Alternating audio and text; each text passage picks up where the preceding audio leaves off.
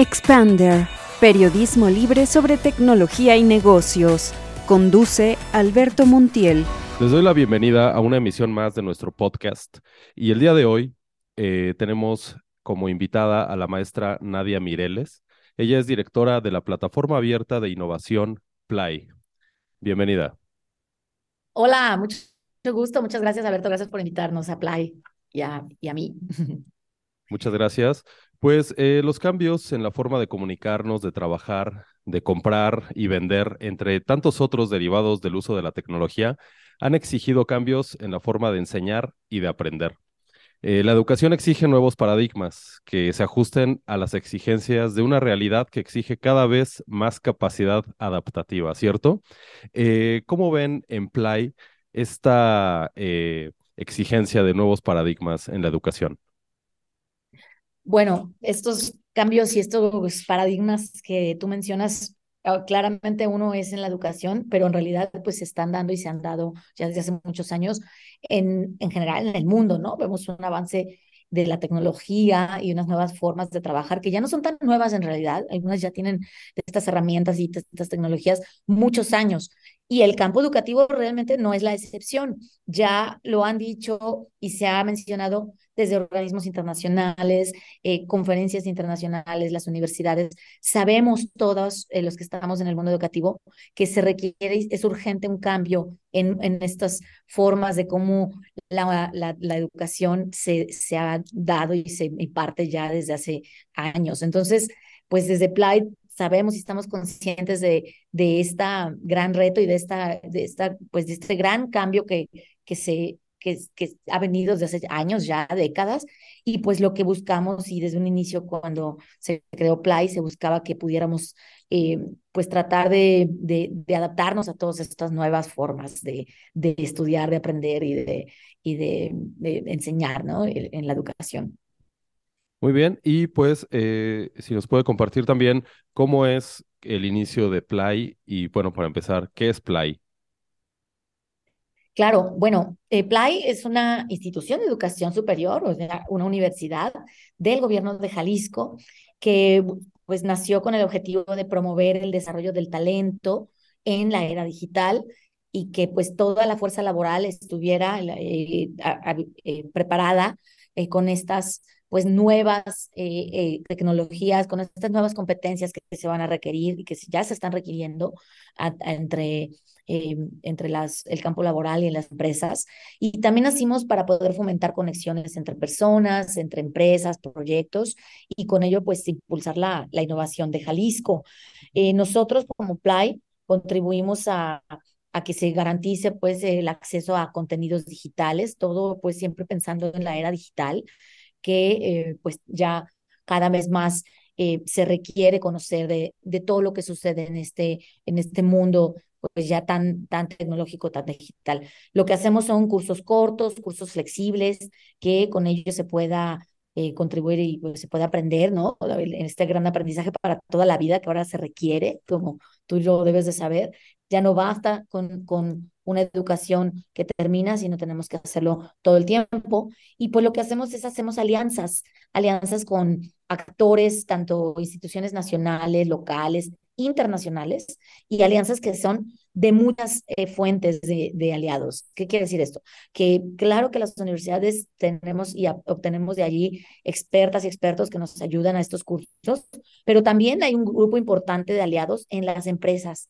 El conocimiento cada vez más está en otros muchos lados, eso también lo sabemos, las universidades lo saben, y ¿qué pasa? Grandes empresas internacionales crean y están creando sus eh, academias y están creando iniciativas donde quieren compartir este conocimiento. Entonces, Play es una eh, plataforma para poder aterrizar este, este conocimiento, eh, de tal manera que nuestros cursos están mezclados entre oferta ¿no? de algunas expertices locales, ¿no? De personas muy buenas, pero también empresas que nos han dado estos cursos que ponemos a disposición de la, de la ciudadanía. Entonces, por eso se llama una plataforma abierta, porque funge como, como tal, abierta a que todas aquellas eh, instituciones y personas que puedan ofertar algo, un conocimiento, lo podamos eh, poner en esta plataforma. Muy bien, pues muy interesante porque además el estado de Jalisco se ha caracterizado por eh, pues esta característica de emprendimiento, de colaboración y pues grandes empresas, eh, startups han surgido de, de, Jalisco y bueno, parece que hay un espíritu que se está eh, renovando, que se está nutriendo en este sentido de hacer llegar el paradigma tecnológico de innovación y de emprendedurismo a toda la, la población prácticamente, ¿no? O sea, que no sea una manifestación de un solo sector, ¿no? ¿Ustedes cómo ven esta, eh, pues, democratización, como se le suele llamar, de la cultura del emprendimiento?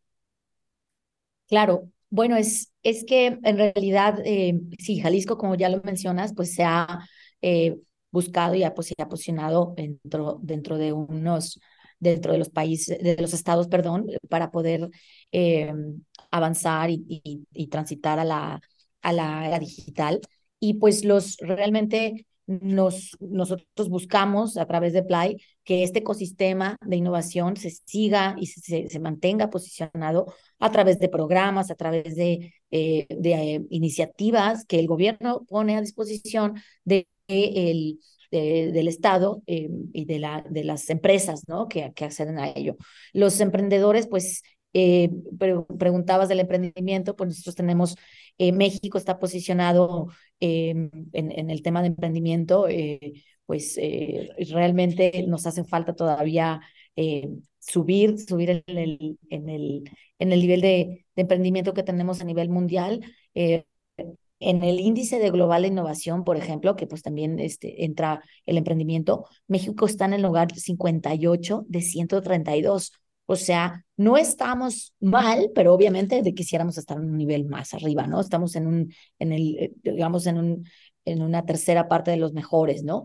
Pero nos hace falta muchísimo. Entonces, para eso, pues necesitamos seguir formando, capacitando, que los emprendedores se sigan eh, eh, empapando de todas estas nuevas eh, formas de, de, emprender y de generar empresas. Finalmente, los emprendimientos terminan siendo empresas eh, consolidadas, sólidas, ¿no? Que pueden ser empresas muy grandes en todos los sentidos. Pueden ser algunas tecnológicas, pero puede haber de, de otras disciplinas.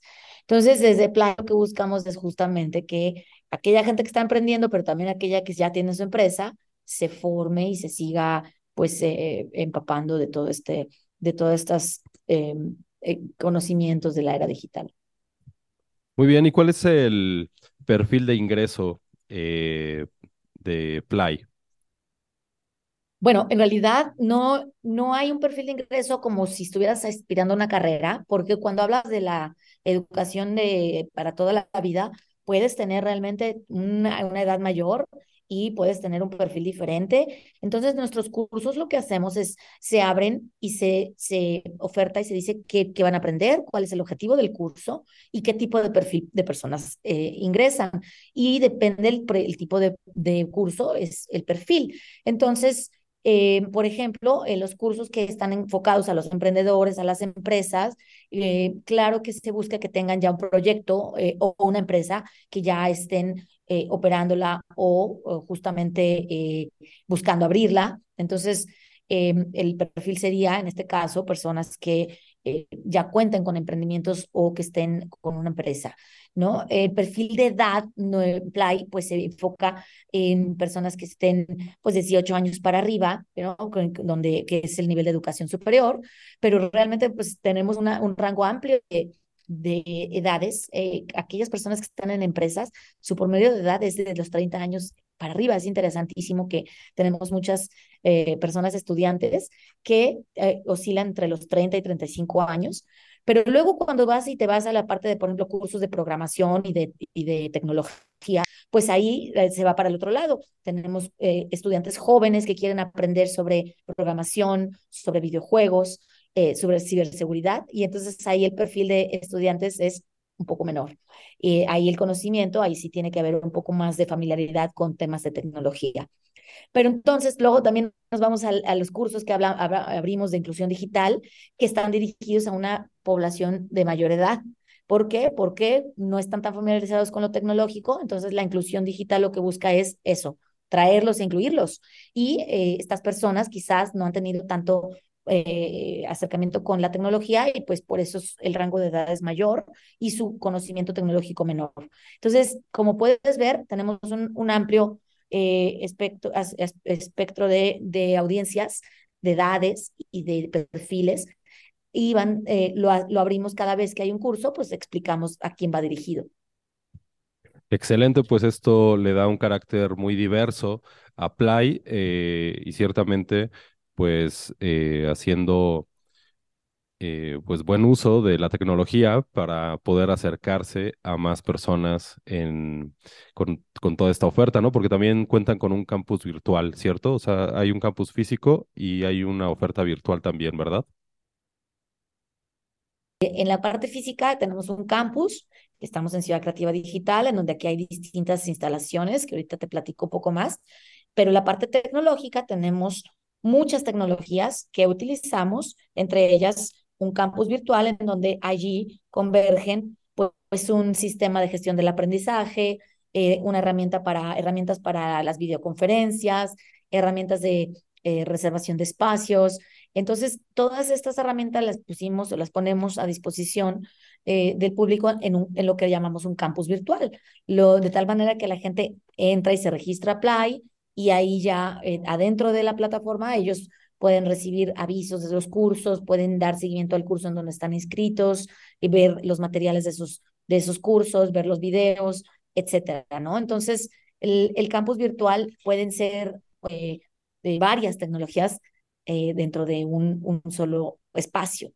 Muy interesante y muy atractiva esta oferta este, y la posibilidad que tiene Play de eh, poner al alcance de muchas personas eh, toda esta oferta y estos esfuerzos que son, como ya se ve, no nada más de, de la institución, sino de todas las alianzas con que cuentan, lo cual enriquece mucho las posibilidades de acceder al conocimiento. En su experiencia, eh, ¿cuál consideraría que es el factor decisivo para incrementar esta innovación eh, en, en México? Híjole, qué pregunta tan, tan, es, pues es amplia y también compleja, ¿no? Porque el tema de la innovación puede ser, es, es tan amplio y innovar puede ser básicamente, eh, podemos abarcar muchas cosas, desde resolver un problema, ¿no? O desarrollar un, un producto nuevo. Ya hemos visto cómo ahorita hay tantos nuevos desarrollos de servicios, de productos y que terminan siendo en estas grandes empresas que se llaman ahora unicornios, ¿no? Son aquellas empresas que recaban millones de dólares para desarrollarse. O innovar puede ser simplemente desde cambiar algo de tu producto y diferenciarse, ¿no? De la competencia o entrarle a la automatización. A lo mejor es una empresa que, que, que se dedica eh, a algún negocio tradicional, o sea, tan tradicional como puede ser la carpintería, pero innova como, pues a lo mejor anunciándose, utilizando herramientas de, ¿no? de redes sociales y de, a lo mejor eliminar el uso del papel. En, innovar es, es demasiadas cosas, ¿no? Entonces, yo creo que en el campo del, de nuestro país tenemos que considerar que tenemos un mundo, eh, sobre todo de pequeñas y de, y de eh, medianas empresas, ¿no? De micros y pequeñas empresas. En México, el 99% de las, de, las pyme, de las empresas son pymes. Hay casi 5 millones, son 4.9 millones, del cual eh, 95% micro, 4% pequeñas, ¿no? Y solo casi un 1% medianas. Entonces, el reto está allí, allí en la, en la parte de innovar las pymes, en las pymes, ¿no? En la transformación digital toda la mayoría de las empresas que hay en, en nuestro país. Entonces, ya lo hemos visto en los años pre, eh, eh, anteriores, el comercio electrónico aumentó eh, más del 150% desde el 2020, obviamente la pandemia lo, lo dejó obligado. Luego el año pasado o antepasado, desde el 2021 2022, la transformación de México, de, perdón, transformación digital en México comenzó a subir y ahora estamos en la posición 63 de las de 134 en cosas de transformación digital y se ha hecho encuestas y ya se ha visto cómo el cómo las pymes sí están haciendo acciones para digitalizarse y para eh, subirse al tema de, innovar y, de, y de la era digital. Entonces, muchas empresas están teniendo acciones en torno a ello, pero también la gran mayoría reconoce que eh, se sienten todavía principiantes. Entonces, hay un campo muy grande para crecer y para innovar en todo este gran eh, mundo que son las pymes, ¿no? Que realmente pues es con el que funciona nuestra economía como país. Sí, hay eh, el paradigma tradicional de la educación que ha permeado también pues buena parte de, de nuestras actividades cotidianas y que es el aprender eh, procesos, ¿no? O sea, eh, pues antes íbamos a la escuela, estudiamos una licenciatura y nos enseñaban pues cómo hacer eh, la contabilidad, ¿no? Cómo hacer la arquitectura, cómo hacer el periodismo, etcétera. O sea, vamos, salíamos de ahí y nos insertábamos en una industria que ya nos estaba esperando y que las cosas iban a ser como nos enseñaron que efectivamente iban a ser, ¿no? Y hoy día vemos que pues hoy nos enseñan a utilizar un software y tal vez el año que entra ya no exista o haya cambiado, se haya actualizado y ya funcione completamente diferente. Y hay quienes eh, ante esta realidad pues nos hablan de la urgencia de la adaptación al cambio, ¿no? O sea, el paradigma anterior era aprender y reproducir y hoy día es adaptarse al cambio de una forma vertiginosa. Eh, ¿Cuál es su postura ante esta idea? Sí, eh, eh, también en la educación, como bien lo mencionas, eh, no estamos exentos de, este avance tecnológico y de esta innovación. como ya lo decíamos al inicio, ¿no? De, la, charla, también la, educación pues tiene un gran reto y una, y, a, una gran presión a, cambiar y a utilizar todos estos ajustes tecnológicos. Y bueno, realmente las universidades existen hace más de 900 años. Hay universidades que han celebrado sus 900 aniversario, ¿no? Eh, de, universidades eh, europeas que donde pues ya tienen siglos y siglos y estas tecnologías pues tienen no, no tanto tiempo, algunas sí, ya tienen unas décadas, pero realmente estamos hablando de un, periodo de tiempo, pues, de un gran tiempo de existir de las universidades contra un poco tiempo de, de utilizar esta tecnología. Entonces, eh, necesitamos obviamente seguir adentrando en estos temas, ¿no? La, la, por ejemplo, se habla ya de un avance hacia una eh, web 3.0, eh, estamos viendo esta 2.0, ¿no? Cuando conocimos el Internet era el, el, el 1.0 era muy, muy, muy estático, ¿no?